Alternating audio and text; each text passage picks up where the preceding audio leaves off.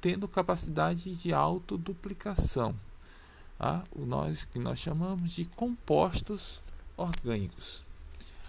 A teoria é, foi bem vista, né? foi bem aceita, é, quando Oparin e Miller explicaram e realizaram uma experiência.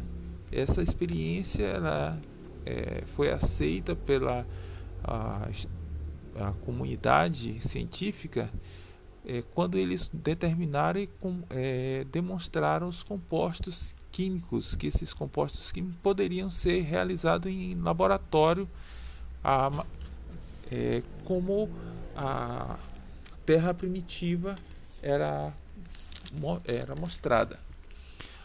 A teoria molecular é originada originava um, uma terra primitiva, né?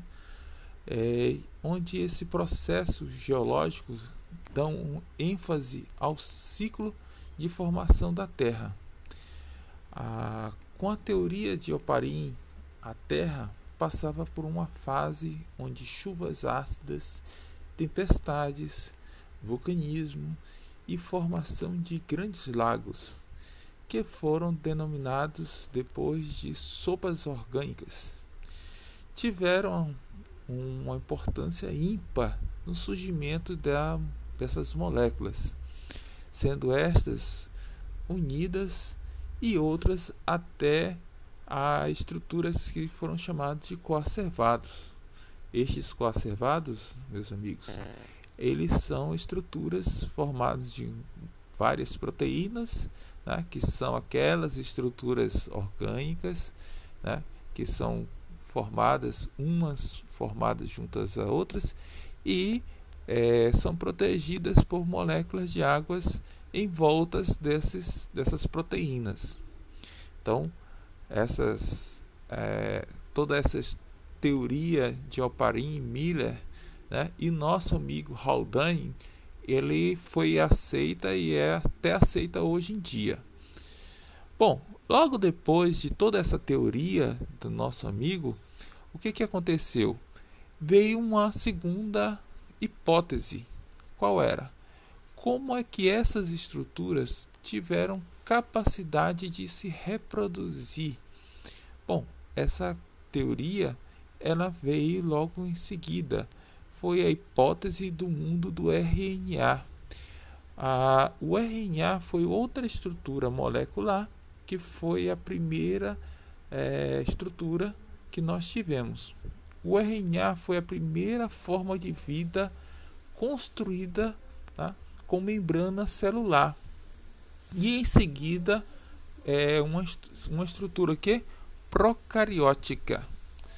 Tá? A nossa vida é baseada em DNA e proteína, ou seja, toda a nossa vida ela é determinada né, por um DNA e esse DNA nós temos essa característica ou nós é, precisamos do nosso DNA para construir as nossas características e transmiti-las aos nossos descendentes. E a proteína para é, formar, nos, ter nossas características em si. Mas o primeiro ser que foi construído no nosso planeta foi formado, vendida e mais aceita no conceito é, científico. É, ele é um processo é que algumas moléculas orgânicas começam a se conciliar entre si, né? como fosse um grande quebra-cabeça. Então, pequenas moléculas elas vão se reagrupando, se organizando e cada vez que elas reagem formam estruturas cada vez maiores e mais complexas, formando estruturas metabólicas e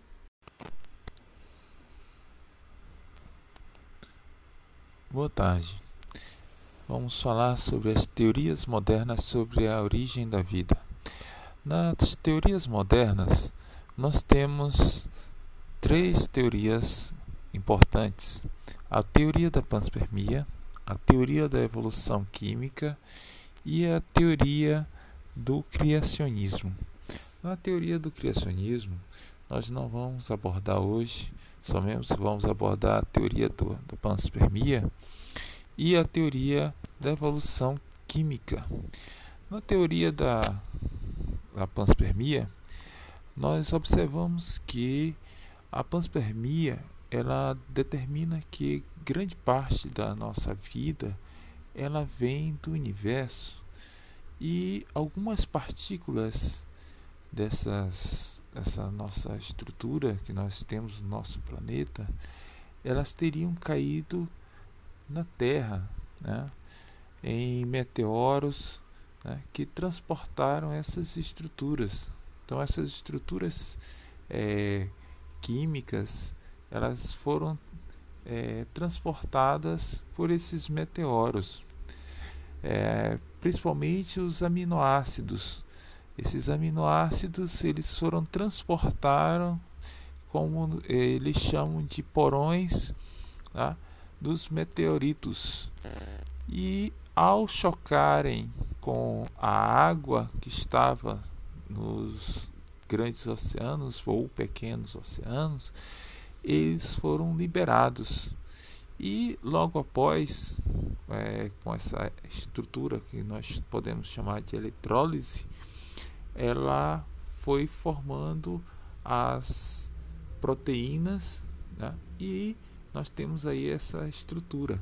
A teoria ela afirma que a vida ela existe em outros planetas por causa dessa grande viagem desses meteoritos que conduzem esses aminoácidos e outras estruturas orgânicas que vão se chocando a, aonde tem é, substâncias que podem né, é, ter essa capacidade de formar a água. Tá bom?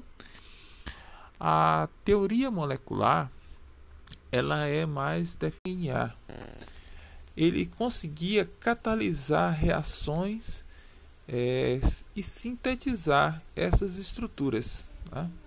Somente depois o DNA tornou-se uma estrutura mais complexa, tá? ou seja, somente muito tempo depois, aquele RNA, de alguma forma, ele conseguiu ser uma estrutura complexa e conseguiu é, se transformar em uma dupla hélice que é o DNA.